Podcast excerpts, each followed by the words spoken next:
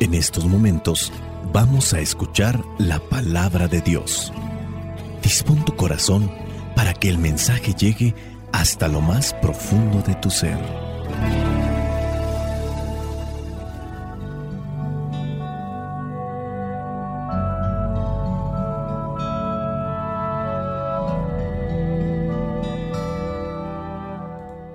El Evangelio que la iglesia nos presenta para el día de hoy en esta fiesta de San Bartolomé Apóstol corresponde a Juan capítulo 1 versículos del 45 al 51. Dice así. Felipe fue a buscar a Natanael y le dijo, Hemos encontrado aquel de quien escribió Moisés en los libros de la ley y de quien también escribieron los profetas. Es Jesús, el hijo de José, el de Nazaret. Dijo Natanael, ¿acaso de Nazaret puede salir algo bueno? Felipe le contestó, ven y compruébalo. Cuando Jesús vio acercarse a Natanael, dijo, aquí viene un verdadero israelita, en quien no hay engaño. Natanael le preguntó, ¿Cómo es que me conoces? Jesús le respondió, Te vi antes que Felipe te llamara, cuando estabas debajo de la higuera. Natanael le dijo, Maestro, tú eres el Hijo de Dios, tú eres el Rey de Israel. Jesús le contestó, ¿me crees solamente porque te he dicho que te vi debajo de la higuera? Pues vas a ver cosas más grandes que estas. También dijo Jesús, les aseguro que ustedes verán el cielo abierto y a los ángeles de Dios subir y bajar sobre el Hijo del Hombre. Palabra de Dios. Te alabamos, Señor. Señor Jesucristo, nuestro divino Salvador. Gracias te damos por tu infinito amor. Te escuchamos en la palabra, te recibimos y adoramos en la Eucaristía, te servimos en los hermanos.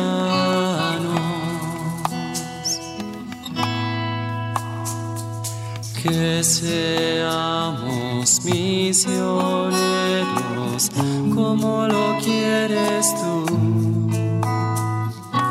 enseñando a los hombres el fuego La iglesia en este día recuerda a este apóstol que aparece poco en los evangelios, Natanael o Bartolomé. Se dice que era hijo de Talmai, vivió en Caná de Galilea, la tradición dice que fue misionero en Armenia. Un número de estudiosos cree que fue el único discípulo que provino de sangre real o de una familia noble. Su nombre significa hijo de Tolmai o Talmai, Natanael o Bartolomé, hijo de Tolmai o Talmai. El nombre de Bartolomé aparece en cada lista de los discípulos. En Mateo capítulo 10 versículo 3, en Marcos 3 18, en Lucas 6 14 y en Hechos 1 13. Este no era el primer nombre, no obstante fue su segundo nombre. Bartolomé fue el segundo.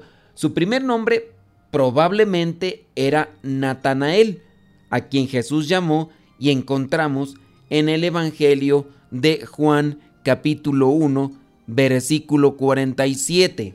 Se transformó en uno de los misioneros más aventureros de la iglesia. Se dice que Natanael o Bartolomé predicó en India y su muerte parece haber tenido lugar también ahí mismo, en la India. Murió como un mártir y dicen que fue despellejado vivo con cuchillos. A Bartolomé o a Natanael, que fue uno de los doce apóstoles de Jesús, lo pintan los antiguos con la piel en sus brazos como quien lleva un abrigo, porque la tradición cuenta que su martirio consistió en que le arrancaran la piel de su cuerpo estando él aún vivo.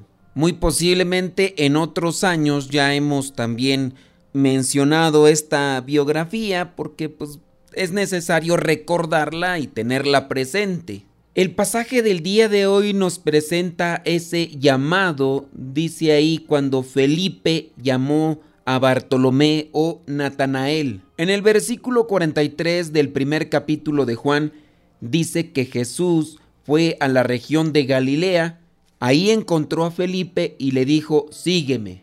Felipe dice que era del pueblo de Bethsaida, también de ahí era Andrés y Pedro.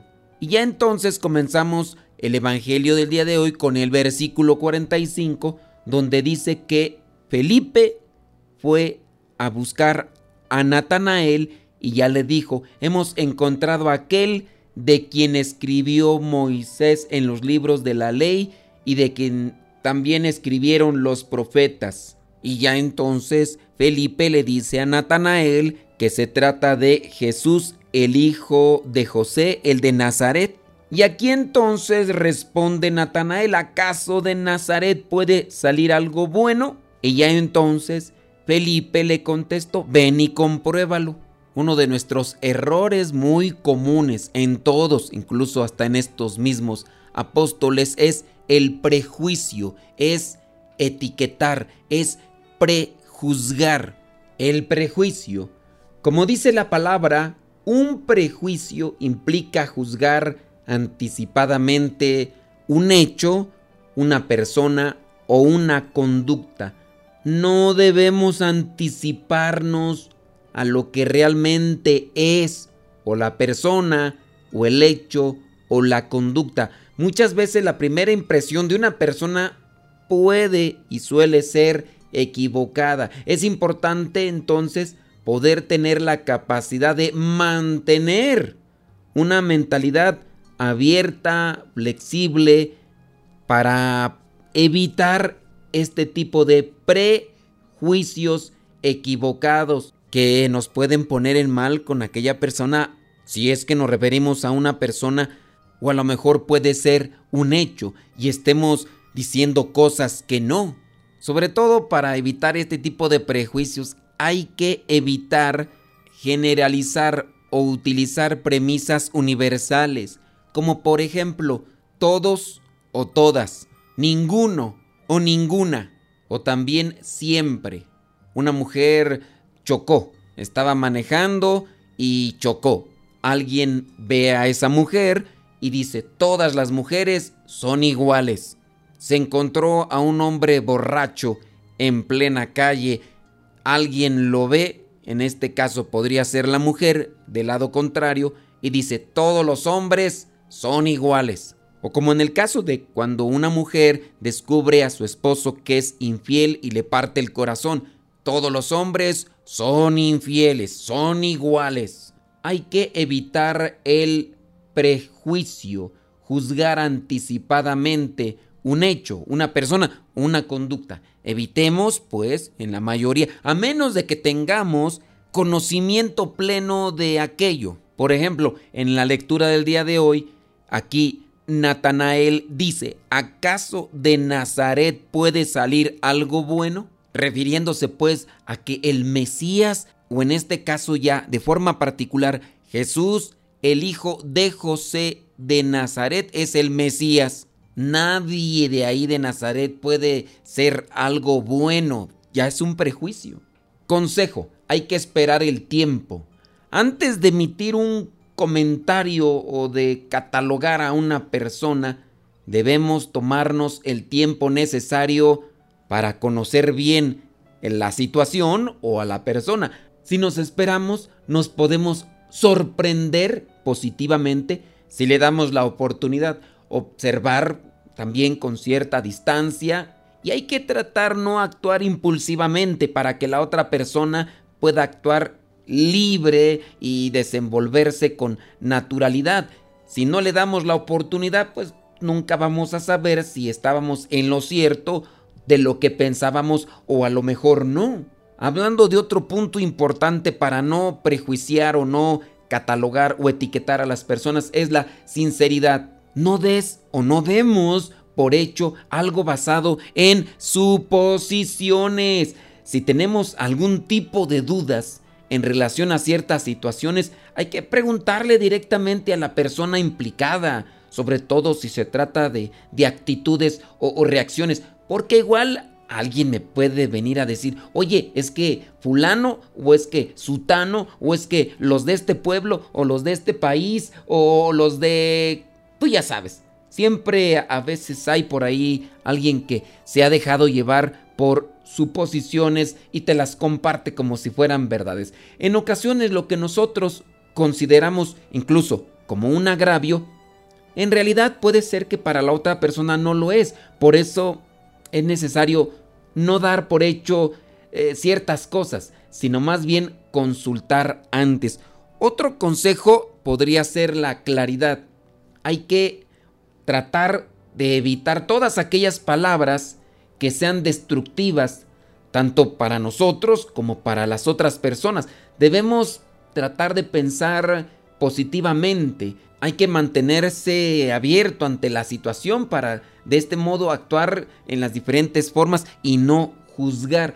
Nosotros no somos jueces de las demás personas. No somos ni mejores ni peores. Somos muy posiblemente distintos y por eso resulta importante también aprender a convivir con la diversidad en lugar de criticarla porque a veces criticamos. Hay que prevenir, no hay que hacer a los demás lo que no te gusta que te hagan a ti. Eso incluso es un precepto bíblico, evangélico. Si no te gusta que te critiquen sin motivo, pues tú no lo hagas. Cada uno tiene derecho a hacer como uno quiere mientras que no haga daño a los demás. Entonces respetar las distintas opiniones, las diferentes maneras de enfrentar la vida es una clave fundamental para vivir en paz. Hay que aprender más de las diferencias que hay en la vida tanto de las personas como de sus costumbres y demás. En el Evangelio del día de hoy, Natanael recibirá su respuesta cuando le dijo Felipe, ven y compruébalo para que no andes hablando nada más por hablar, Natanael. No andes etiquetando a las personas de Nazaret diciendo que todas son iguales. Ven y mira con tus propios ojos. Y Natanael fue cuando va llegando, Jesús le dice algunas cosas y obviamente aquel se sorprendió. Natanael le dice a Jesús, ¿cómo es que me conoces? Y vuelve nuevamente Jesús a decirle, te vi antes que Felipe te llamara cuando estabas haciendo esto ahí debajo de la higuera. Y obviamente Natanael se quedó todo asombrado y ahora sí, ay maestro, tú eres el Hijo de Dios, tú eres el Rey de Israel. ¿Me crees solamente porque te he dicho que te vi debajo de la higuera? Pues vas a ver cosas más grandes que estas. No seamos incrédulos, no porque alguien haya fallado en la fe o en cuestiones del seguimiento de Cristo, no pensemos que todos son iguales, no hay que etiquetar, hay que tener prudencia, paciencia y caridad. Si alguien que seguía a Cristo te falló, no pienses que todos son igual, no etiquetes y no te dejes llevar por el prejuicio. Mejor déjate llevar por Cristo, que es nuestra salvación. Tengo sed de ti, Señor. Mi alma está vacía, tan seca. Lléname con tu agua viva manantial inmenso de paz. Lléname con tu agua viva,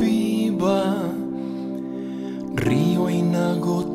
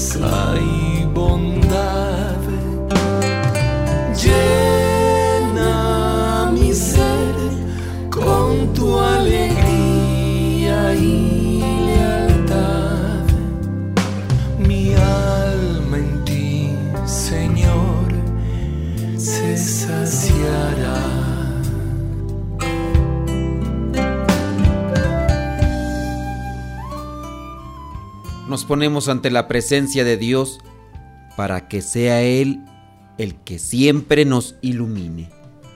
Señor mío y Dios mío, tú eres un Dios de amor, de las cosas bonitas, de esas que no se pueden comprar, de esas que no son estrafalarias.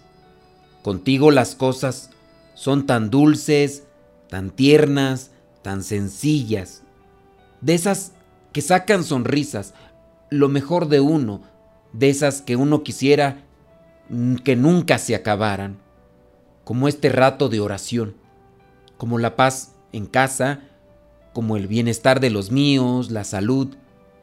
Y te doy gracias por poner en mi corazón tu espíritu. Soy templo del Espíritu Santo, tú moras en mí, así me lo dices y me lo haces sentir. Hoy salgo con ganas de tomar las mejores decisiones para mí, sin dañar a nadie. Lo importante es que mientras tú camines a mi lado, será un día maravilloso, de gloria y triunfo.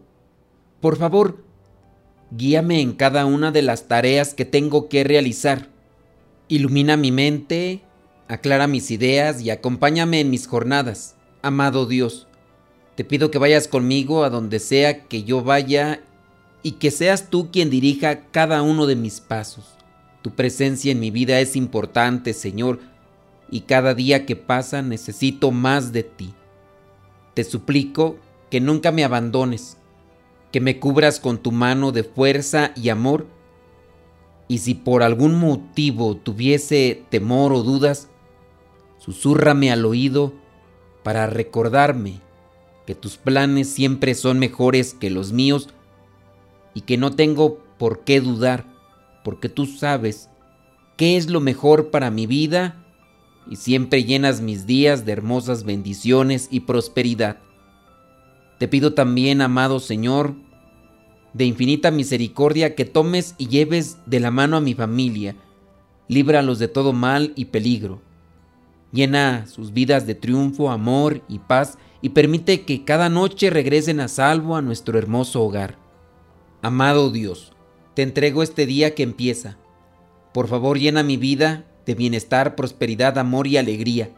Ayúdame a controlar mi lengua para no ser prejuicioso, para no etiquetar a las personas que me rodean, a las personas que trabajan conmigo, a las del grupo. Ayúdame a controlar mi lengua mis pensamientos y a no suponer. Te pido que camines a mi lado y me permitas avanzar con paso firme hacia mis sueños y más grandes anhelos.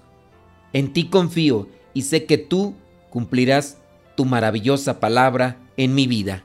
La bendición de Dios Todopoderoso, Padre, Hijo y Espíritu Santo, descienda sobre cada uno de ustedes y les acompañe siempre. Soy el Padre Modesto Lule de los misioneros servidores de la palabra.